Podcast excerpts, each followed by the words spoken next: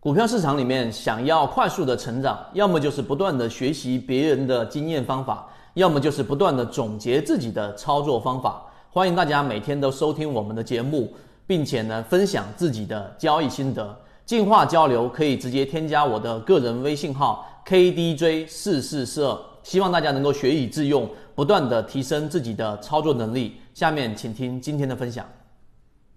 在股票市场当中，人们对于主力、对于游资都经常会有一些错误的理解。例如说，认为主力是无所不能的；例如说，认为游资几乎是战无不胜的。但事实上，有一批人，无论是散户还是一些小游资，他们最终的目标就是主机游资。那么今天我们就来聊一聊主机游资到底怎么去做啊？其实今天有一位非常资深的九零后的老股民，然后来到了这一个我的身边，是我的好朋友。然后呢，他就去讲了一个近期他在不断的去研究的一些成果。但这些成果在很早之前我们就讲过。首先就是怎么去阻击游资，那一定是涉及到我们所说的龙虎榜。什么是龙虎榜？就是每一天差不多在四五点左右，一定会公布。举个例子，它的交易量占整个成交量的百分之七，或者涨幅在百分之七以上，符合龙虎榜条件的前十位的这一个呃机构席位。那机构席位当中一定包含着很多我们所说的这种游资。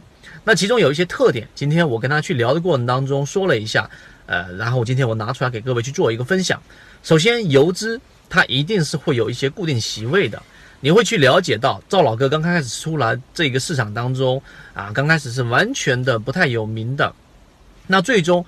到后面，随着他一站一站的成名之后，资金体量越来越大之后，会有很多的券商公司专门去找这些游资大佬，或者是游资级别的人物去找他入驻他的席位，提供非常低的这一个呃交易费用佣金，然后呢，并且车送车往，并且给最好的环境给他进行交易。为什么呢？其实从今年的或者说近几年的券商的生活状态。你就能找到了答案啊！其实券商本身靠一般的散户基本上是亏损的，赚钱的，这是一个非常重要的一个因素。那么他们真正赚钱呢，就是要找到这些游资席位，然后他们的交易量，一个人或者说一个交易席位的游资，它往往就已经等等同于其他的一两个券商营业部了。所以你是券商的老板，你不会去请这种券商的这种游资吗？这是第一个，游资它一定有固定的席位。第二个，游资的席位它一定有一些协同席位。举个例，最有名的这一个欢乐海岸，对吧？包括一些金田路等等，这些席位。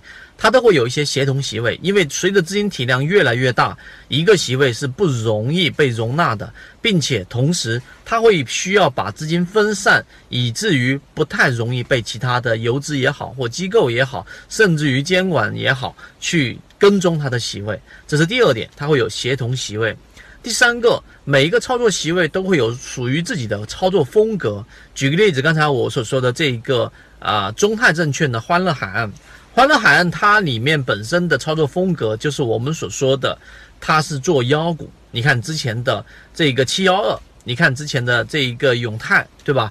等等这些妖股，它往往进去都是以第二板、第三板的阶段阶段进去的。那例如说有一些席位，像金田路也好，或进春路也好，他们往往去打首板。啊，有一些席位呢，往往会去打后面那一段利润，所以每一个席位会有操作的不同风格。所以，如果你想要去跟踪席位，你就必须得了解每一个席位的操作风格。今天我讲的这三个要素，非常非常的实战性。这个在我们圈子里面，上一次我有这个跟上海跟这个天津这两位圈子里面的圈友去专门聊过这个话题，并且把聊的话题共享在圈子里面了。所以这个角度啊，对于大家的操作如果有所启发，大家可以多多去点赞和评论和转发。所以说，你对于席位的一些观点，我都会有时间给各位去做一个回复。而如